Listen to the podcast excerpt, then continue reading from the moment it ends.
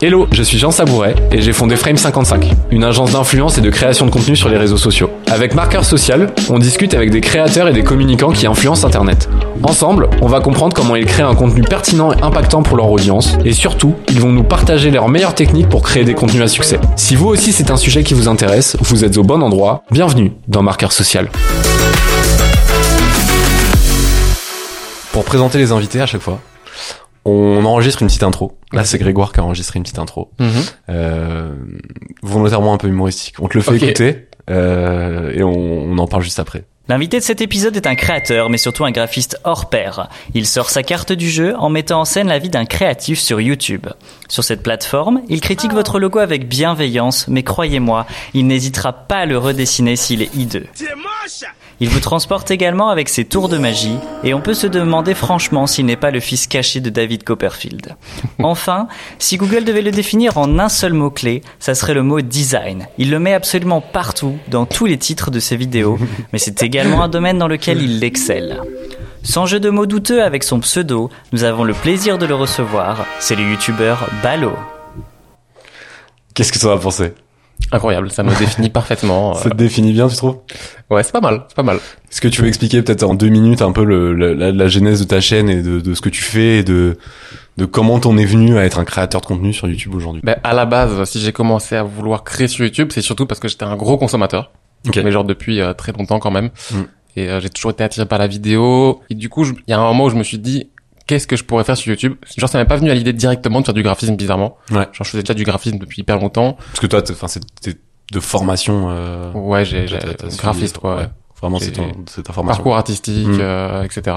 Carrément, au début, je voulais presque créer une chaîne de cuisine. Genre rien à voir, tu vois. Ok. mais J'aime bien cuisiner et tout. Et puis finalement, à un moment, je me suis dit, ah, mais en fait, pourquoi pas faire un peu de, de graphisme, vu que je fais ça depuis des années. Et j'ai commencé avec des tutos comme euh, plein de chaînes dans ce milieu. Ouais. Euh, tuto Photoshop, Illustrator. Donc à la base, euh, la chaîne Balo qui s'appelait Balo à l'époque, quoi. Non. Ça, tu peux, tu peux spoil? Premier nom de chaîne, euh, horrible. J'ai du mal à le dire quand même. Ça s'appelait Graphissime au début.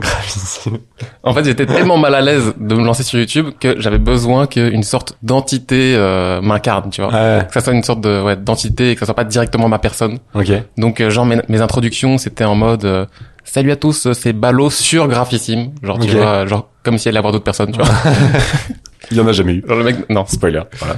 Le mec n'assume pas du tout tu vois genre, euh, Non mais normal, c'est pas forcément facile au début de se mettre face Clairement. à la caméra et tout. et en fait j'ai changé pourquoi de nom parce que un jour euh, je reçois euh, une mise en demeure d'un avocat.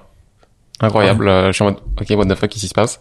Je me rends compte qu'en fait en France il y a un studio de graphisme qui s'appelle Graphissime et ils ont régulièrement des clients qui viennent chez eux en mode ah oui j'ai vu votre chaîne YouTube et tout trop cool. Et ils sont en mode mais on n'a pas de chaîne YouTube en fait. Et donc euh, ils découvrent mon truc et ils sont un peu inquiets parce que si, si mon truc prend de plus en plus ben ça va leur faire de l'ombre et du coup euh, ils ont engagé un avocat pour euh, mettre une petite pression mais fondamentalement je suis pas sûr que Et toi t'as juste dit oui d'accord je change. T'as pas. honnêtement j'ai hésité Ok. j'ai hésité et puis après finalement je me j'avais quand même un peu en tête dans le fond de mon, mon cerveau l'envie de d'avoir mon, mon pseudo tu vois plutôt que ce nom euh, chelou qui me renfermait aussi dans un truc Ouais.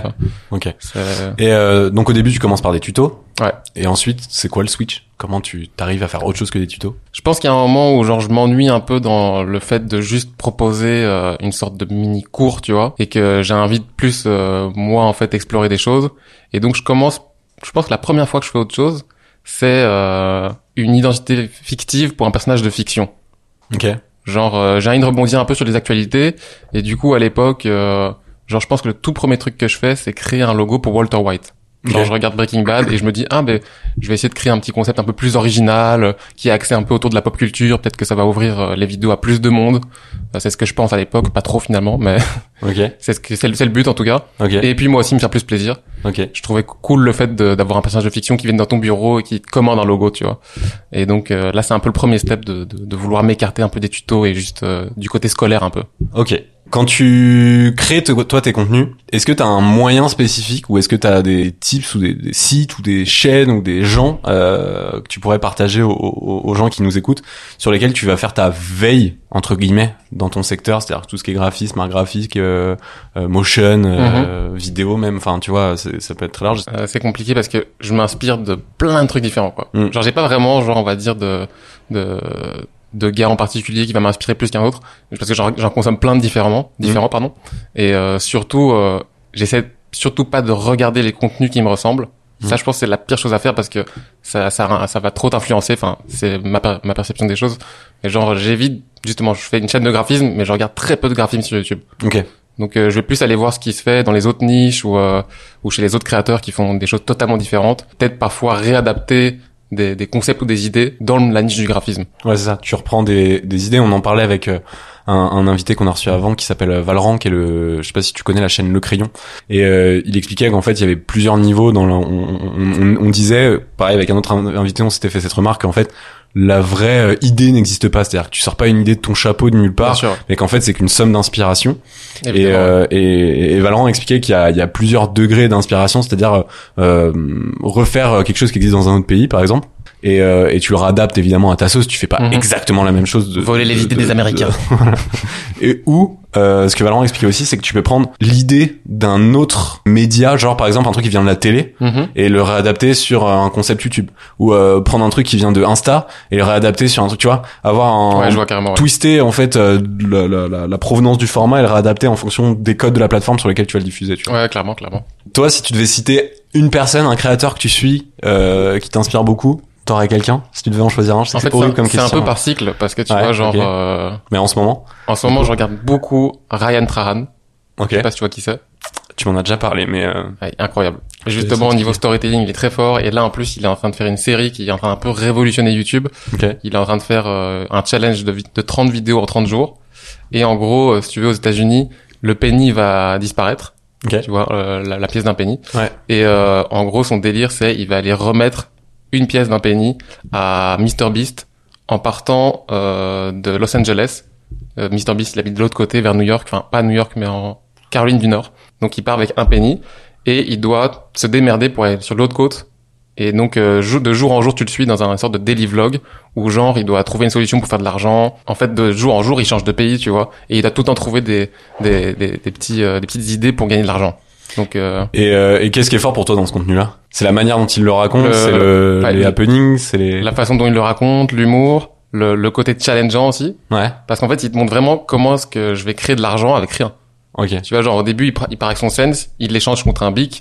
Ensuite, euh, son bic, il va l'échanger euh, contre Mais il doit dollar. arriver quand même là-bas avec Ouais. son Donc son il- sense au final. Ouais. Ok. Bon, il a toujours un deuxième sense, si tu veux, mais euh, Ouais. tu vois, euh, genre, il doit quand même se payer un ticket d'avion à un moment, tu vois. Mais sauf qu'il parle, il part d'un sense. Ok. Et le gars, chaque jour, en fait, il trouve des solutions pour faire de l'argent. Et il y a un petit twist. En gros, il travaille avec une, une fondation, euh, qui, non, une association, pardon.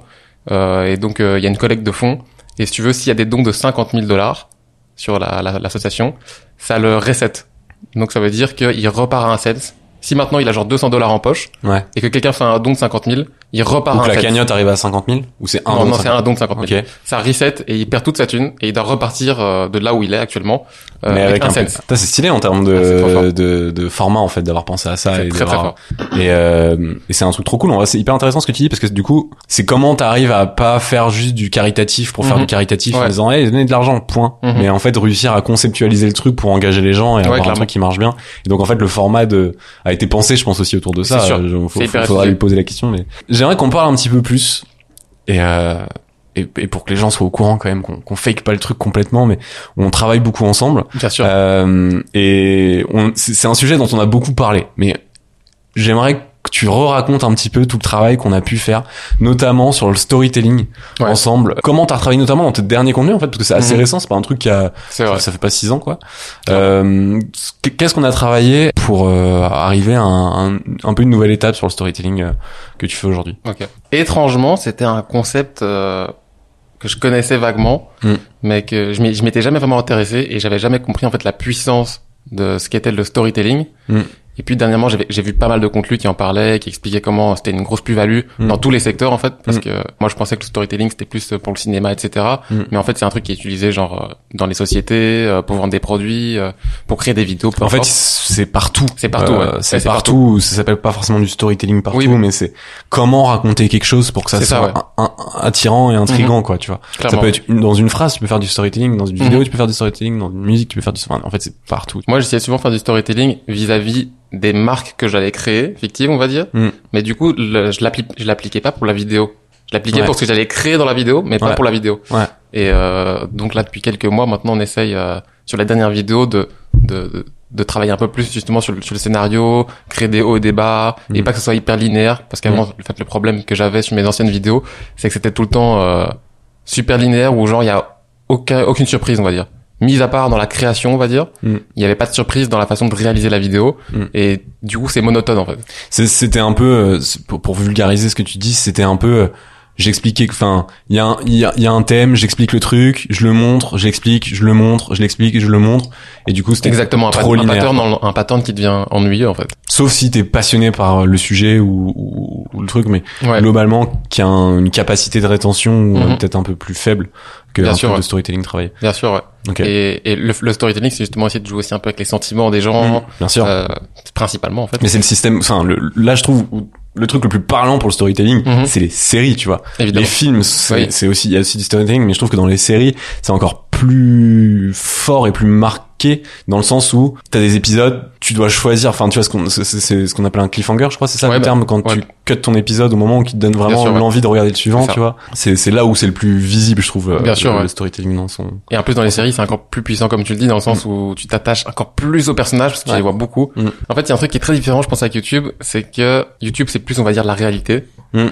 Et donc, euh, c'est là aussi je me pose la question parfois, jusqu'où on peut aller dans, dans le storytelling de nos vidéos? Est-ce que, genre, ça peut poser problème ou pas de manipuler un peu justement euh, l'histoire de la vidéo de se baser sur des faits réels Mhm. de la vidéo, mais de rajouter par exemple des embûches qui ne seraient pas forcément là dans la réalité, Mhm. mais de le rajouter juste pour le storytelling. Du Bah, coup, ça devient un peu un mix entre de la fiction et de la réalité. Hmm, On en parlait dans un autre épisode avec Micode. Enfin, tu vois, en gros, lui, ce qu'il expliquait, c'est que sur un projet qui va peut-être lui prendre deux semaines, parfois, le truc qui a duré cinq minutes ou dix minutes, ça va faire la moitié de la vidéo. Parce qu'en fait, en, en, Mhm. en insistant dessus, ça permet de faire une belle histoire. Alors qu'en fait, il va avoir passé une semaine et demie à essayer de chercher des trucs, à pas trouver machin, et qu'en fait, s'il fait la moitié de sa vidéo là-dessus, c'est super chiant, tu vois. Donc, c'est juste du dosage, si tu. Ouais, faut doser, Euh, tu mens pas. C'est jamais du mensonge, c'est-à-dire que c'est, tu, tu, tu, tu ne mens pas sur ce qui s'est passé ou sur ce qui, voilà, mais tu vas insister un point ou diminuer un autre point, Mhm. euh, pour, et donc, en fait, un peu mentir en vrai, pour Ouais. faire un beau storytelling. Après, ça sert la vidéo, quoi. Mm. Euh, C'est l'objectif, c'est de servir la vidéo, mais dans le fond, ton projet il est bien réel, ce qui en sort est bien réel, Évidemment, ouais. ce que t'as fait est bien réel, tu vois, c'est juste comment tu le racontes pour insister ou pas sur des points quoi. En fait, ce qui est aussi marrant, c'est que parfois, quand on est dans, dans, dans ton processus de création de vidéo, il t'arrive des embûches, mais avant, genre, j'allais pas forcément les mettre, en fait, ces, ces petits problèmes qui arrivent pendant Ouais. le tournage. Mm. J'allais me dire, ah non, ça, je vais dégager, parce que j'ai pas envie de montrer qu'en fait, euh, je me suis planté à ce, à ce moment-là, tu vois. Ouais. Alors qu'en fait, c'est hyper intéressant de le montrer, Mm. parce que du coup, les gens voient un peu les failles, ils voient comment Mm. tu peux rebondir par rapport à ce problème. Et ça, moi, j'allais, j'allais vraiment avoir tendance à le virer, en fait, de la vidéo. Pour que ça soit justement en mode tout le temps bien. Genre, euh, comme si je comprenais pas que les failles euh, que tu peux avoir ou les échecs peuvent te servir justement pour euh, que le, le récit soit beaucoup plus intéressant.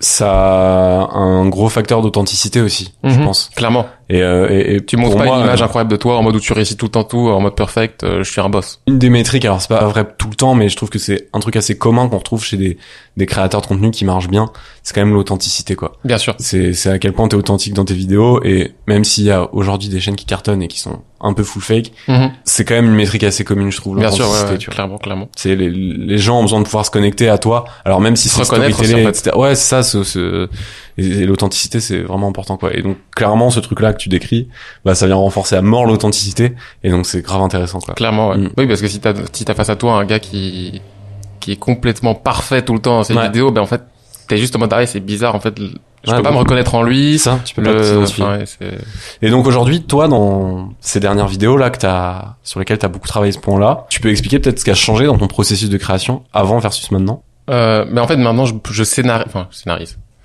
On va dire que je vais plus, je vais beaucoup plus scripter les vidéos et réfléchir vraiment. Euh, parce que j'ai l'impression que enfin, maintenant, quand je vais scripter ma vidéo, que je vais réfléchir à la structure, je vais du coup vraiment complètement baquer euh, cet esprit linéaire et essayer de, euh, de, de, de créer des petits euh, twists dans le scénario, ou, euh, justement d'exhiber encore une fois les failles, les problèmes, pour euh, montrer la réalité des choses, que c'est pas toujours facile, etc.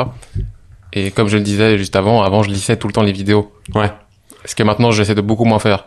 J'ai essayé de rajouter beaucoup plus de dynamisme, on va dire, dans les vidéos. Ouais, ça. Avant, genre, j'étais, j'étais vraiment du style à, à, à poser ma caméra derrière mon bureau, un peu comme les classiques youtubeurs, on va dire, Mm. où genre, ils ont leur petit cadre, le petit cadre habituel. Et c'est ce que je faisais aussi pendant très longtemps. Mais après, ça va presque plus loin que le storytelling, ça, parce que je m'intéresse énormément à la réalisation. Euh, J'aime trop justement jouer avec les plans et je m'intéresse beaucoup au cinéma et ce genre de choses.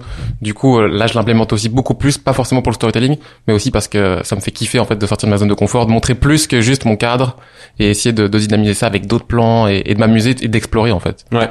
Comment euh, ça a été reçu par ton audience quand euh, t'as fait ce premier switch? Parce que toi, ça a été assez brutal entre guillemets, Oui. vraiment d'une vidéo à une autre, il y a pas tout qui a changé, mais c'est- il y a un vrai changement, Ouais, et une, un- une vraie dynamique complètement différente, et un, un travail qu'on sent. euh, moi, je te parle de mon analyse de, de viewer, mais qu'on sent beaucoup plus poussé, quoi. L'impact est immédiat, Mm. ce qui est très agréable, et surtout les gens font le remarquer. Donc euh, ça fait trop plaisir quand tu vas lire tes commentaires et qu'en fait tous les top comments c'est juste des gens qui expliquent que ça a changé, que t'as trouvé un nouveau style, que ça leur plaît énormément, et ça donne énormément de force pour continuer. Et d'ailleurs la vidéo d'après, je, je, je refais la même chose euh, sur un autre sujet, et pareil les gens me redisent la même chose de nouveau, donc euh, fait extrêmement plaisir.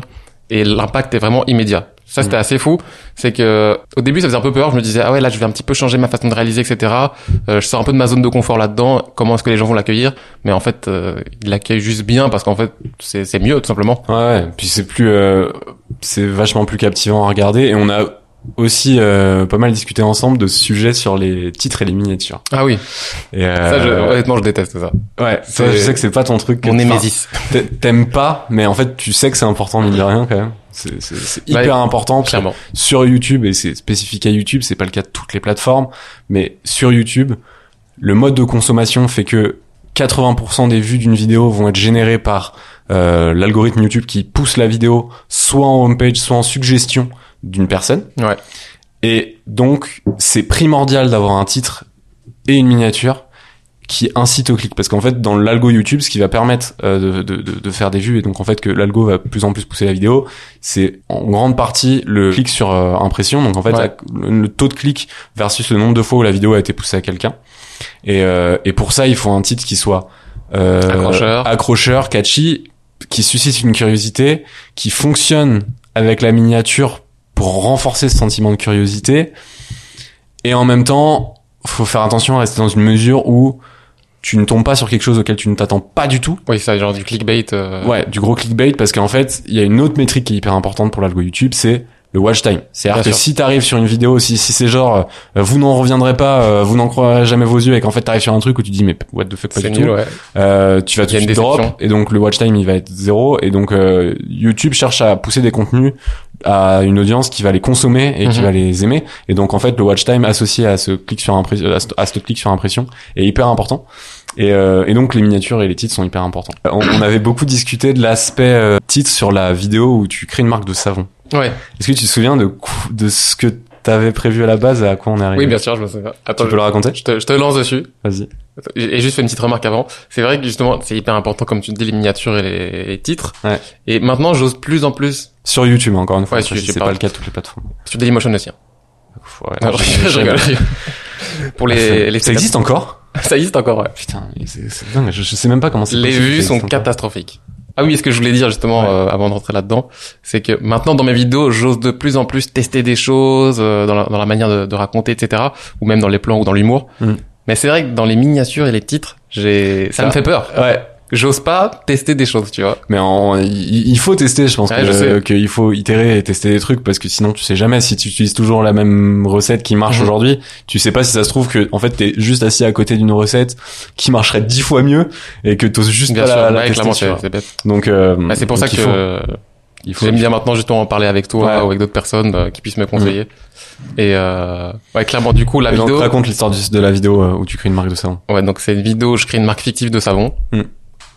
A, priori, pas super sexy comme euh, comme thème. Mm. Parce que le savon, voilà, c'est un savon. C'est pas le savon, c'est peut-être pas le truc qui va faire le plus cliquer les gens quoi. Bien sûr. Et donc moi, dans ma tête, euh, je voulais rester dans ma structure un petit peu habituelle de titre. Et donc le, le titre de base, c'était je crée une marque de savon en 5 jours, qui est euh, vraiment euh, hyper générique en fait, où j'explique euh, ce qu'on va faire dans la vidéo. Il y a, y a rien de vraiment euh, attirant là-dedans. Il y a pas de, il y a pas d'élément qui va attiser la curiosité, mis à part peut-être pour les gens qui sont graphistes. Ouais. Et du coup, là, c'est toi et Mickaël qui me proposaient une idée. Ouais, on en parle avec. euh, tu m'en parles? Ouais, je t'en parle. On en parle avec. Tu rigoles. Moi, je te dis, hum, hum, je pense qu'il y a un truc qui est pas ouf et qui manque peut-être un, quelques éléments. On en parle avec Micode. Et en fait, ce titre qui était, euh, je crée une marque de savon en 5 jours, est devenu, j'ai 5 jours pour créer une marque en partant de zéro. Ouais. Et avec une miniature, je le précise, où tu tiens un objet dans ta main, avec un point d'interrogation. On sait pas ce que c'est cet ce objet. que. Et donc ça suscite un, un autre niveau de curiosité. Donc t'as en fait t'as le premier niveau de curiosité qui est j'ai 5 jours pour créer une marque en partant de zéro. Donc un truc en mode ok qu'est-ce qui va se passer. Ouais. Donc un peu de challenge etc. Et qui qui donne la curiosité de ah ouais mais comment il va faire et jusqu'où il va et c'est quoi cette marque? Donc en fait Ouais. et c'est quoi la thématique? Et t'as la miniature qui vient rajouter cet élément avec t'as un objet dans les mains on sait pas ce que c'est. Et, euh, et du coup, t'as envie de savoir, ok, mais en fait, c'est- c'est c'est- c'est quoi la marque, c'est quoi l'objet? Et, euh, et à côté, t'as un petit truc jour 3 où on voit que t'es Ouais. épuisé, donc en mode genre tu galères et pourquoi tu galères, tu vois? En fait, il y a, il y a tous les trucs et on, on le voit tout de suite dans les, les vues qu'elle a fait sur ta chaîne Mhm. par rapport aux, aux- aux moyennes de vues. Bah, Euh, Ce qui est incroyable avec cette vidéo, c'est qu'elle, du coup, elle démarre extrêmement bien. Mm. Et là, franchement, je suis hyper content parce que euh, elle démarre mieux qu'un épisode de genre design vos logos, qui est genre euh, mon émission phare, qui, Mm. quand je sors un épisode, c'est toujours la vidéo qui démarre et qui est numéro un dans les statistiques. Ouais. Et carrément, cette vidéo dépasse cette série. Et euh, là, ça me fait extrêmement plaisir parce que, enfin, je préfère faire des vidéos de ce genre-là que des, re- des redesigns de logos. Ouais. Du coup, c'est Alors que dans le fond, toi-même, tu l'as dit en intro, enfin en intro quand on parlait de ce sujet-là, t'as dit pas le sujet le plus sexy du monde. Tu vois. oui, bien sûr, Donc, c'est vrai. Tu vois, en fait, c'est Et je misais pas en plus moi C'est- trop sur cette vidéo. Ouais, c'est un mix de très bon storytelling, très bon titre et très bonne minia. Très bon. euh, Non Je sais pas, mais merci. En tout cas, grosse progression sur le storytelling. Euh, très bonne miniature, très bonne, euh, très bon titre, euh, qui font que bah par rapport à tes, ton average view, bah Ouais. t'exploses le truc et elle se retrouve dans les dans les tops de, de tes dernières vidéos Ouais, clairement. Complètement. Et hyper Enfin, gratifiant, quoi. Ouais ouais. Et, en plus, ouais, encore une fois, on voit directement l'impact euh, bah, tous ces différents euh, métriques, quoi. Ouais. Genre euh, la, la miniature, le titre, la vidéo en elle-même. Parce Mm. que le watch time est bon aussi sur la vidéo. Et c'est ouais non c'est c'est c'est top et, et les gens encore une fois dans les commentaires, enfin c'est Oui, clairement. C'est- Ouais, c'est assez c'est unanime. évident, C'est vrai, ouais, C'est vrai que c'est assez C'est unanime. Clairement euh, évident que les gens ont ont remarqué ce truc-là. Ils le disent quoi. Ils disent ah ouais, on voit que ça a changé, qu'il y a une progression, euh, que les, les, les trucs est trop cool. Enfin c'est c'est c'est ouf. Est-ce que toi t'as une manière, t'as des outils que tu utilises spécifiques pour pour écrire tes contenus? C'est pas forcément genre j'utilise tel logiciel. Moi, le, le, le tips le plus, euh, le, la- le conseil Ton que je donne à procédé, énormément de monde, Ouais. c'est euh, et que j'applique maintenant depuis que j'ai commencé YouTube en fait, Mm. c'est la prise de notes euh, régulière. Ok. Genre c'est un bête truc, mais genre moi maintenant je prends des notes vraiment toute la journée. euh, dès que j'ai des idées, des idées, je les note. Et euh, c'est pareil du coup pour la construction de mes vidéos parce que souvent j'ai des idées quand je suis sur mon vélo ou en Mm. déplacement ou dans le train ce matin. Euh, et beaucoup trop de gens, je pense, font confiance à leur mémoire, à leur cerveau. Ouais. Et c'est impossible. Ça c'est clairement, il faut, il faut se faire l'idée que notre cerveau est très mauvais pour retenir des petites choses, hein, des petites informations que tu as dans la journée. Du coup, moi j'ai commencé à prendre des notes depuis genre 5 ans de manière vraiment hebdomadaire, plusieurs fois par jour, plein de fois par jour, dès que j'ai des idées, même parfois pendant la nuit, genre je me réveille pour noter un truc. et finalement, tu te rends compte qu'en fait après euh, un mois, genre tes, tes notes, elles sont genre c'est c'est colossal, tu vois, genre t'as noté mais énormément de trucs. Et ça permet vraiment de gérer, générer des idées, de pouvoir s'y replonger et ça va Enfin, tu vas rien oublier en fait. Et c'est hyper pratique. Genre euh, c'est vraiment le meilleur conseil que j'ai donné euh, que j'ai à donner aux gens, c'est prendre des notes. J'utilise Notion. intéressant. Il y a oui, veulent Notion, euh, outil euh, que je recommande à, tout le monde parce que c'est vraiment un, un truc hyper puissant euh, quand on prend un peu le temps de, de, de se le faire sur mesure pour soi et ses besoins. Ça ça a aussi changé ma façon de bosser. Ouais, Vraiment. de ouf. C'est c'est vraiment trop puissant et c'est leur succès n'est pas anodin du tout quoi. Bien Donc sûr. euh, genre vraiment ça marche trop bien. Moi avant Euh, c'était Notes et Google Sheet. Enfin tu parles de de de, de, de la prise de notes. euh, Ouais, la prise de notes, C'est Docs. euh, C'est Docs. Ouais, Google Docs. Sheet c'est l'équivalent ouais, Excel. raison Docs. Mais euh, mais ça marche aussi bien, tu vois. Mais c'est c'est différent. Ça dépend. Moi je trouve que les deux peuvent cohabiter. D'ailleurs nous on utilise les deux, tu vois. Ouais. Donc euh, Bah moi pour mon utilisation, les- là tout est regroupé dans une application et Mm. ce que j'aime bien c'est ce principe de soupage, tu vois, ouais. que t'as dans un projet et que tu Mm. peux pas avoir avec Docs, je crois. Enfin, je sais pas. Si maintenant tu peux indexer des Ah, pages dans des pages. Ah, mais euh, mais c'est pas euh, c'est- c'est pas aussi complet que Notion. Mais t'as ce côté partage facile, euh, tu vois, qui qui, qui marche bien. Enfin bref, c'est c'est c'est peut-être moi juste qui ai l'habitude d'utiliser Docs aussi de temps en temps. Ouais, je me donc sur certains trucs je me C'est sens compliqué de sortir. J'arrive de- plus à poser mes idées quand je suis Bien sur. Google Doc que sur un Notion, tu Mm. vois. Et pour d'autres trucs, je préfère Notion. Enfin, c'est, ça dépend. Bah, je comprends, c'est compliqué quand t'habitues à un truc aussi de switcher. Mm. On va passer à un sujet, on, on sort un peu du storytelling pour arriver sur le sujet de l'influence Ok. au sens très large. C'est pas l'influence euh, en mode euh, combien de fois on me demande des photos dans la rue, ça on s'en fiche. Comment tu perçois plutôt même l'influence que tu peux avoir en tant que graphiste sur ton audience? Est-ce que c'est des choses, t'as des éléments où tu t'es dit ah, J'ai un Là. truc vraiment euh, qui m'arrive très souvent. C'est hyper gratifiant et euh, et en même temps surprenant parce que j'avoue que à chaque fois que j'ai qu'on qu'on qu'on me montre ça, je suis en mode what the fuck, d'où d'où ça arrive? Mais très souvent, des gens euh, sur Instagram etc m'envoient des photos de moi dans des cours euh, de graphisme euh, en haute école, en université euh, de graphisme. ok, Et ça c'est hyper drôle parce que genre du coup il y a beaucoup de professeurs de graphisme qui montrent mes vidéos en classe à leurs élèves et donc après les élèves m'envoient le truc et là je suis tout le temps un peu en mode euh, ça va loin quoi genre euh, non mais en vrai c'est ouf. Enfin, Ouais, c'est dire à quel point en fait t'es devenu influent mine de rien dans ce Bah, là, l'impact dans les écoles et c'est trop drôle parce que C'est dingue, sachant en plus que j'ai pas terminé l'école. Ouais. ça me fait bien rire, tu vois. Mais Ouais. Mais non, mais c'est c'est qu'il y a des choses à raconter de tes contenus, que c'est pas Mhm. juste. euh, Enfin, c'est c'est c'est c'est aussi que c'est une preuve que c'est du bon contenu, mine de rien. C'était des professeurs qui viennent s'en servir aujourd'hui. ouais, ça sûrement, ouais. Avant, t'étais euh, aussi freelance. Ouais. Maintenant, tu t'es 100% sur YouTube, donc Ouais. tu n'as plus de clients euh, externes, en gros, pour qui tu fais des prestations de graphisme. C'est ça. Est-ce que le fait d'être sur YouTube et d'avoir une communauté sur YouTube t'a apporté des clients Ouais, clairement, euh, être sur YouTube et avoir euh, l'influence que j'ai maintenant, euh, ça m'a apporté énormément de clients. J'ai quasi des demandes quotidiennes pour bosser. Mm. Alors que je sais que le milieu euh, du graphisme et du, du freelancing dans le graphisme Mm. est quand même très compliqué. Il y a beaucoup Très concurrentiel, en fait. Ouais, beaucoup de concurrence, énormément. Souvent, les gens, ben ouais, les débuts sont très difficiles parce que t'es es dans, dans une dans une mare de monde euh, qui, qui sont tous là pour avoir des clients. Mm. Mais clairement, en fait, euh, déjà, la grosse plus-value, c'est que j'ai souvent des gens qui qui me demandent de, de bosser pour eux, mais qui veulent que j'en fasse une vidéo. Donc, Ouais. euh, ça leur sert aussi en fait de de publicité, de vitrine, Mm. que moi je documente tout ça en vidéo. Bon là, tu sens un peu le truc en mode fourbe, mode, euh, ouais, tu pourrais peut-être en que- faire une vidéo.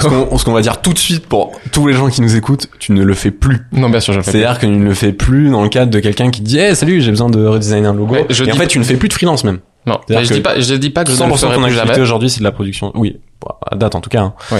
Mais 100% de ton activité aujourd'hui, c'est de la production de contenu Clairement, sur. YouTube, etc. Exactement. Ta chaîne, etc. Exactement. Mais il est clairement pas dit que ça se reproduise, ça se reproduise pas plus tard. Ouais. Parce que si je trouve vraiment un, ch- un chouette projet avec un client, un truc qui, qui me parle à fond, qui a un, qui a un budget intéressant, qui me permet justement de faire des trucs hyper cool, Mm. pourquoi pas tu vois le documenter sur YouTube et ça peut être hyper chouette. En de- fait, le, le, le goal, même pour toi, on en a déjà parlé ensemble, même, et, c'est un truc qu'on- que, que tu kifferais faire, et moi je trouverais ça trop bien de faire ça avec un client, c'est vraiment qu'un un, un vrai client sérieux d'une certaine ampleur te dise, ok, je te donne carte blanche pour refaire mon logo, ma DA, euh, ou un packaging, un truc. Même pas forcément d'une grosse ampleur en vrai. Ouais, mais juste Si le truc me touche, les, Ouais. le concept est original. et, et, et que en fait tu mutualises le fait que ce soit un client de ta vidéo sur la partie influence parce que évidemment tu lui apportes énormément de visibilité etc donc tu, tu, tu es rémunéré pour ça aujourd'hui avec les partenaires mais aussi en fait que tu fasses 100% ce que tu sais faire pour ce client là tu vois Ouais. et, euh, et, et ça c'est c'est c'est- ce serait trop cool on Ça on arrivera va- sûrement un jour, honnêtement. ça, mais ça va arriver c'est sûr est-ce que tu as un retour ou est-ce que tu as un sentiment de comment est perçu ton travail sur YouTube par des graphistes euh, pro? Euh, en fait, moi, le problème aussi que j'ai, enfin, j'ai pas globalement tu vois Globalement, je sais pas trop. Non. Ce qu'il y a, c'est que tu vois, par exemple, dans le graphisme, il y a, il y a beaucoup de spécialisation. Et moi, j'ai aucune spécialisation. Personnellement, euh, j'aime trop faire plein de trucs différents. Mhm. Donc, évidemment, quand je fais la typographie, des graphistes qui font que de la typographie tout le temps, ben, ils vont voir les défauts. Donc, ils vont Ouais. peut-être me juger en mode, ah oui, mais la typo, elle est pas incroyable, en fait, Mhm. tu vois. Mhm. Euh, évidemment, quand je fais de la 3D, je suis pas un artiste 3D, je vais être jugé par ceux-là. Mais je pense que les gens qui sont un peu dans mon délire, euh, qui touchent un peu à tout, ils vont potentiellement euh, valider ce que je fais. Ouais, Mais euh, cool. parce que moi, je- comme je te le dis, euh, je suis pas du tout du genre à, à, à rester focus sur une seule activité et faire que ça. Genre c'est impossible pour moi. J'ai besoin en fait de toucher à tout. Ok, mais c'est c'est aussi pour ça que t'as en fait c'est aussi pour ça qu'au final aujourd'hui t'en es là. Clairement ouais. C'est c'est si c'était euh, si t'étais trop sectorisé, je pense que t'aurais pas pu ra- rassembler l'audience que C'est ça ouais. que que t'as aujourd'hui et puis tu serais peut-être arrivé à court d'idées au bout d'un moment. Clairement ouais. vois, Bah, si t'as une chaîne YouTube que sur la typo, ce genre Ouais, de choses, c'est compliqué. euh, ça, ça devient un peu plus compliqué quoi. Enfin le, le spectre est Mhm. évidemment moins large. On a une petite séquence qu'on fait avec chaque invité, qui est le fait d'analyser un, une campagne qui est sortie d'une marque, grande marque en l'occurrence, très connue, très très connue même, euh, et voir un peu euh, ce que ce que t'en penses et un peu discuter autour de ça. McDonald's, ils ont lancé une campagne qui s'appelle recrutement, mais recrutement qui s'écrit R E Q R U T E M E N T. Mhm. Et donc, en fait, donc t'as le QR qui est en, en majuscule, donc QR bien, pour, pour le QR code. Euh, c'est une campagne qui est ultra simpliste, qui a été faite par Publicis, qui est composée d'une affiche blanche Ok. 100% blanche, sur lequel t'as un unique QR code, pas de texte, pas d'explication, rien. T'as vraiment genre fond blanc, QR code. Et en fait, là où ils ont été hyper créatifs, c'est dans le, les couleurs qu'ils ont mis dans le QR code. Et en gros, je te, je te le montre, mais Le je vais l'expliquer en même temps. Je sais pas si tu le vois. Ah bah oui, je, je comprends mais en fait, l'idée. ils ont réussi par les couleurs dans le QR code à faire genre un cornet de frites, un burger. Trop et en malin. fait, tu le devines, tu vois. C'est hyper léger. C'est, c'est, c'est, c'est très visuel. C'est trop bien. Et en fait, du coup, ça aussi suscite une curiosité qui fait que tu vas vouloir euh, snapper le QR code pour savoir Mhm. ce qui, ce qui, ce Ouais, qui contient. clairement. Ouais, bien sûr. Et en fait, qui te redirige vers une page de recrutement, McDo, Mhm. etc. Et qui t'explique que, en fait, McDo a une campagne de recrutement, Ouais. etc. Et l'idée est est de toucher, euh, évidemment, les, les plus jeunes, euh, qui, qui, qui ont Bien sûr, ouais. plus l'habitude de- d'utiliser ces QR codes plutôt que de faire une campagne hyper bateau où tu vas dire juste, McDo recrute, euh, c'est génial comme boîte, venez. Ouais, bien sûr, ouais. C'est, c'est, hyper malin. C'est hyper malin et c'est hyper fort. Donc déjà, tu l'avais jamais vu? Je l'avais jamais vu, non. Jamais C'est- vu même c'est, euh, les, les images? Ça, non, jamais. Ouais, moi je la trouve hyper forte. Et, Et c'est euh, ouf parce que toutes ces marques de fast-food euh, sont toujours très forts en communication, quoi, parce que Mais Burger ouais. King, ils sont très forts Ouais, aussi. mais c'est marrant parce que Burger King, je pense que 50% des gens que je reçois ici, quand on parle de campagne de com, il y a 50% des gens qui me C'est disent Burger King. C'est sûr. Et c'est vrai parce qu'ils sont trop forts, ils ont réussi à faire un C'est truc. une réalité. Le, enfin, je vais utiliser le terme que je déteste le plus certainement au monde, mais disruptif. tu vois, vraiment un truc pas ce que où ça veut dire. disruptif, c'est vraiment genre euh, sortir des codes, tu vois. Et, et, et, euh, et ils Burger King, ils sont trop forts pour ça, euh, réussir à, à, à utiliser la vanne euh, de manière hyper fine, à utiliser l'humour de manière hyper fin. Mais un peu, j'ai vraiment Euh, l'impression que Burger King et McDo, c'est comme genre deux super-héros Ouais. qui se battent, tu vois. Ouais. Et genre, il y a deux teams et c'est genre Superman et, Et, Batman, et tu en vois. fait, Burger King arrive à avoir ce poste, et, et là, peut-être peut-être un peu même en réalité, tu vois, je sais pas à quel point en termes de business, même si Burger King aujourd'hui c'est quand même très gros, mais ils ont réussi à avoir cette position un peu d'outsider qui se permet de taper sur le géant, Ouais. et ça marche trop bien, tu vois. C'est très Et, drôle. ils le font de manière hyper fine, mais euh, mais c'est marrant parce que vraiment c'est la- le, le truc qui revient tout le temps. Bien sûr. Et t'as souvent aussi euh, Pepsi contre Coca qui revient souvent. tu Ouais, c'est pareil, c'est la a- même guerre. la même guerre. Mm, C'est mm. deux franchises, en fait. c'est- Est-ce que pour Star toi c'est une bonne ou une mauvaise opération de com? Je pense qu'on est d'accord tous les deux pour dire que c'est une plutôt très bonne opération. Pour moi, c'est très bon. Euh, J'adore voir ça parce qu'en plus, ça, ça montre qu'il y a encore des gens qui arrivent avec des idées hyper innovantes, euh, qui, qui, qui utilisent un truc que, que tout le monde utilise au quotidien. Enfin, Ouais. les, les QR, c'est un peu maintenant euh, Ouais. euh, implémenté dans notre vie. Et ils vont le, se le réapproprier pour créer quelque chose de nouveau avec, euh, changer les couleurs, créer une illustration dedans pour qu'on les reconnaisse. Mm. Enfin, c'est hyper malin. C'est hyper fort. Surtout le connaître frites, c'est ce qui est très fort avec l'identité de McDonald's, c'est qu'ils sont là depuis tellement longtemps que quand tu vois du jaune et du rouge, tu penses directement avec eux. Ouais. À eux, pardon. Mm. Donc là, avec le QR, ils mettent du jaune et du Ouais, c'est en plus c'est bateau, hein. C'est un QR carré. Euh, enfin, c'est toujours carré Mhm. Codes, de toute façon. Et euh, et t'as juste un la forme d'un cornet, Ouais. cornet de frites en rouge et juste le top du carré du coup en, en jaune et tu captes tout de suite que c'est ça en fait. Bien sûr, tu reconnais Alors. T'as même pas besoin de voir le logo pour capter que c'est eux, c'est quoi. ça, c'est ouf. C'est ça qui est très fort avec leur Il y, a- il y a identité. même pas de logo, mec. Ouais, il y a, rien, il y a pas de ça. logo. Ah si, peut-être, attends. En bas. Non, il y a pas de logo. Il y a pas de logo. C'est vraiment. c'est logo. parce que, ouais. tu captes. Tu captes tout de suite. Dans la tête, Parce voilà. qu'il y a aussi c'est leur couleur. Je pense que Bien c'est sûr. l'or rouge, l'or jaune. Sur le burger, c'est la couleur du pain. Tu C'est vois, sûr. c'est la couleur de la salle. Enfin bref, c'est c'est c'est- c'est assez marqué que c'est leur Mhm. couleur. Je pense que on- à force de les voir maintenant, on les voit tellement partout aussi que Ouais. tu, sais, tu, tu les as super identifiés. Mais Et ce qui est hyper intéressant, c'est que du coup, ils forcent aussi les, les consommateurs ou les personnes dans la rue à être actifs dans le truc. Ouais. Genre, c'est ça qui est encore plus malin, c'est que t'es pas juste passif face à la publicité.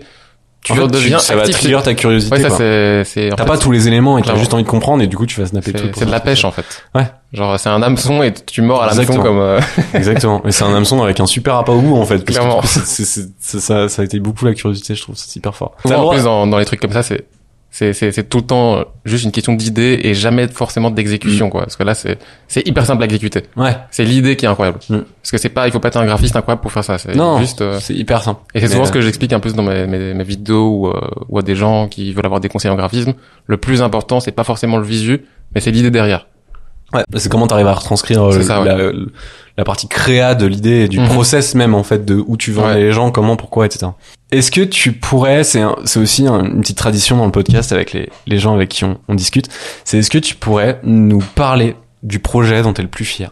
Je pense que le projet dont je suis le plus fier, il est pas encore sorti Ça, parce il- qu'il est en cours de création, je crois. Ah bah parfait. Genre, c'est trop content qu'on parle de ce sujet-là parce que je, et tu, vas-y, je te laisse. Mais expliquer. J'espère que je, je Parce que j'y participe beaucoup. Enfin, on, on en parle sûr. tous les jours littéralement, donc euh, je suis trop content qu'on en parle. Ça devient obsessionnel. Là, je- Ouais. j'ai rêvé de cartes ces nuits.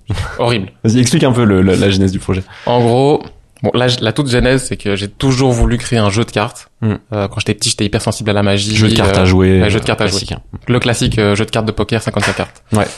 Et j'ai toujours été hyper sensible justement à la magie, euh, aux cartes et à la manipulation et tout. Mhm. Et du coup, en tant que graphiste, j'ai toujours voulu créer mon propre jeu de cartes customisé. Parce qu'en réalité, on s'en doute peut-être pas, mais il y a beaucoup de graphisme dans un jeu de cartes. Le dos Mm. de cartes, la boîte, Mm. toutes les figures, etc.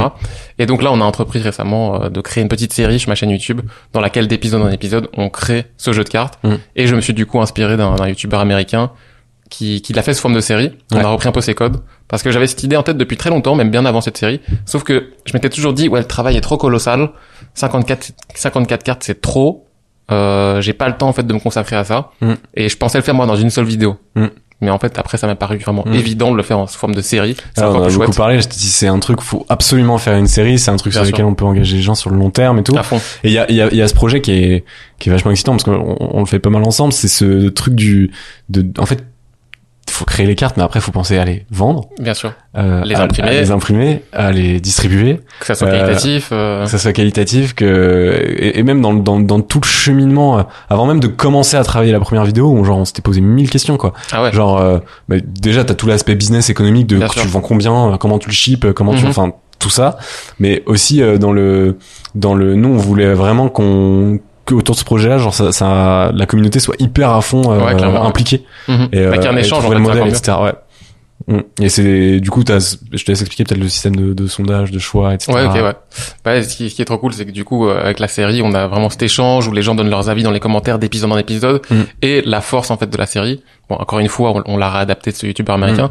c'est euh, le côté créer des sondages en fin d'épisode pour que les gens puissent directement euh, in- influer. Oui, influencer la, la, J'ai toujours du mal avec... euh, orienter le projet vers, euh, tu, tu, tu leur laisses pas la le, le choix non plus de faire n'importe quoi, mais ouais, ça, ils vont influencer Voilà. le design ouais, vis- vis-à-vis des votes. Mm. Donc, euh, je vais essayer de proposer à chaque fois en fin d'épisode bah, des, des choix, Ouais. mais comme ça pouvoir... Mais pouvoir- grosso modo, on enregistre euh, fin juin et le projet devrait euh, sortir en septembre. sortir en alors il sera pas sorti mais quand, quand le podcast va sortir il sera pas sorti mais il sera euh, il sera certainement aura- il y aura déjà une grosse partie sur YouTube quoi Ouais, c'est sûr. mais du coup Ah, euh, allez voir ce projet là parce que c'est hyper intéressant euh, il y a On est tout tout le process de la fin de, de, de la création du jeu de cartes euh, on va parler de tout en fait hein. il y a aussi le, le, le, sujet de, de l'impression enfin on, on- Ouais. on se bat un peu pour réussir à tout montrer et, on essaie plus- de, de trouver les prestats qui nous ouvrent un peu leurs portes pour pouvoir montrer tout Clairement. aussi. Et plus tu rentres dans ce projet, plus tu découvres des, des nouvelles problématiques. Ouais. Par exemple, euh, moi, genre, un moment, je prenais une carte et j'analyse un peu le papier. Je vois qu'il y a plein de petits points dessus et que je trouve ça trop cool. Et en fait, juste trouver quel fournisseur peut faire ça. Ouais. Est-ce que c'est possible En fait, il y a un niveau de Oui. détail hyper élevé. Et moi, C'est un des trucs euh, dont je me suis rendu compte quand on a commencé à bosser sur ce projet. Moi, j'étais en mode une carte en carton. En fait, enfin, genre, c'est full. euh, Enfin, tu vois ce que je veux dire? C'est pas, c'est pas un gros sujet. Et en fait, c'est énorme. Genre, il y y a mille techniques d'impression, il y a mille matériaux différents, il y a mille vernis différents, il y a Mhm. mille boîtes et types d'ouverture différentes. Dans la, après, dans la partie créa, il y a encore une infinité de possibilités. Ouais. Enfin, c'est et, et en fait, c'est un truc énorme. C'est Clairement, genre- ouais. Là, nous, on parle avec euh, Cartamundi, euh, qui va certainement euh, être le prestataire qui va impri- imprimer les cartes. Ouais. Mais en fait, ils sont mais monstrueux, quoi. Genre, c'est un truc, c'est- un empire. Genre, ils Ouais, sont c'est exagéré. hyper nombreux à bosser là-dedans. Ils ont plein d'usines, ils sont partout dans le monde. Enfin, genre, tu te dis, waouh, les mecs, ils font des cartes en carton, quoi. Ouais, Ils Et jamais tu Pokémon, tu ça, ouais, ouais.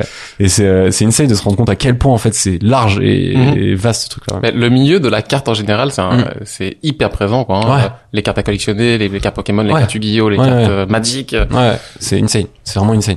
le Mais- poker. enfin, Mais du coup, ce projet, pour pas pour pas spoil euh, non plus tout ce qui va se passer, mais il y a, il y a voilà, il y a plusieurs épisodes, un, des choix euh, de la communauté Ouais. qui vont influencer le, le projet. Euh, Il y aura un système de, de Kickstarter, on peut le dire là parce que ça sera pas sorti, ça sera sorti normalement, ça aura été annoncé. Ouais, de ça crowdfunding, je sais pas si ce sera sur Kickstarter, mais Ouais, de crowdfunding alors, en tout cas. Ouais, de crowdfunding pour euh, réussir à voilà. En fait, le, le- le- pourquoi le crowdfunding, c'est parce que quand on s'est posé la question de combien de paquets on commande, parce que combien on va en vendre, Ouais, c'est ça, c'est compliqué. c'est impossible de répondre. Et donc, un système de précommande et de financement participatif, euh, où évidemment, si tu mets un budget, tu reçois un truc en échange. Hein, c'est pas euh, Un jeu en l'occurrence. c'est pas euh, ouais le crowdfunding c'est vraiment le, le bon moyen pour pouvoir bencher un peu le nombre de ventes qu'il va y avoir Ouais. Euh, ça nous permet et- aussi de pas devoir avancer euh, les thunes, quoi. ouais c'est ça Ce qui et est important. de, de, de, de, de pouvoir commander en, en- voilà et en- et en fait l'idée c'est de préparer tout pour que à partir du moment où on a fini le crowdfunding parce que ça va être sur un sur une période euh, donnée, c'est-à-dire Ouais, que quand un mois, pas, ouais. ouais, ça, c'est un mois, c'est 30 jours, et en fonction du nombre de de, de, de, de, sous que t'as récolté et de paquets que t'as vendu, bah tu peux produire derrière. Mhm. Et si t'as déjà préparé tes prestataires pour la livraison, etc. machin, évidemment les prix varient en fonction du nombre de paquets, Bien sûr. mais t'as plus qu'à appuyer sur des boutons quoi. Ouais, c'est ça. Grosso modo, on est dans cette phase là où on essaye d'arriver à ce niveau là où à la fin plus qu'à appuyer sur des boutons. J'ai hâte qu'on soit à cette phase. hein, Ouais, que, on y, on y, on y est pas encore Pas complètement. Et donc là, on parlait d'un projet un peu euh, dont t'es fier, euh, qui est en train d'être sorti, qui est en train de sortir.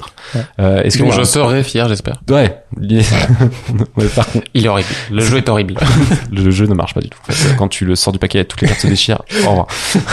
Est-ce que t'auras un projet, donc l'inverse en fait, un projet dont, dont t'es pas trop fier, en- en- plutôt un loupé, un truc euh, qui a un peu fait un flop où tu dis merde, c'est pas, je suis pas, je suis pas, je suis pas content de ce que j'ai sorti. J'ai pas trop de projets dont je suis le moins fier, mais il existe par exemple sur YouTube une vidéo que j'ai supprimée. Enfin que j'ai j'ai j'ai pas supprimé, je l'ai mis en je l'ai mis en non répertorié. Ok. C'est une vidéo qui parle bah, après là c'est juste que je trouvais que ce que je disais, j'étais plus en accord avec ce que je disais. Ok. C'est une vidéo qui explique euh, le prix des logos, les- la tarification derrière les identités graphiques, etc. Ok. Et euh, essayé de plus ou moins de répondre à cette question. C'est une question que beaucoup de choses, beaucoup de gens se posent. Combien coûte un logo? Combien coûte une identité graphique? Et en gros, fondamentalement, Et en on fait, il y a tous les prix. Oui, c'est ça.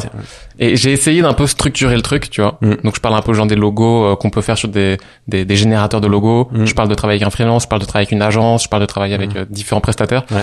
Mais sauf que et tu vois à la fin je parle même aussi du fait que par exemple euh, en Belgique le logo de la, de la région wallonne a coûté genre 250 000 euros un truc comme ça. Mm. Et du coup en fait fondamentalement cette vidéo elle sert pas à grand chose, tu vois, genre, Ouais. je suis pas d'accord avec tout ce que je dis, et en plus, il y a aussi une grosse confusion dans la tête des gens entre logo et identité graphique, et ça, je l'explique pas assez bien dans la vidéo.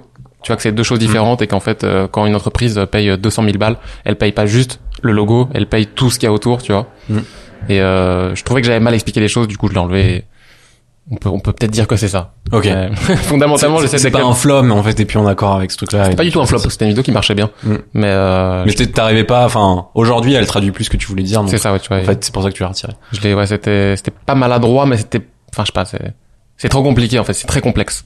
C'est trop complexe pour, je- ok, je, je vois, Mhm. je vois le point. Je suis un peu perfectionniste aussi dans, dans, dans ce que je fais, donc, euh, j'ai du mal un peu à, enfin, tu vois, de toute façon, tout le monde se remet tout le temps en question. Ouais. Donc, euh, ta vidéo est à peine sortie que t'es déjà en mode, ah, j'aurais peut-être pu le faire différemment. Ouais, Donc, euh, ok. Bien sûr, ça, c'est un- une maladie assez commune Ouais. dans nos milieux, malheureusement. On a un petit rituel aussi, euh, on a plusieurs petits rituels, hein, t'as vu, c'est pas, pas, pas le premier. Nous, on- dans, pour le podcast s'appelle marqueur social. Pour nous, un acteur, un marqueur social, c'est un acte créatif qui lie un créateur à sa communauté.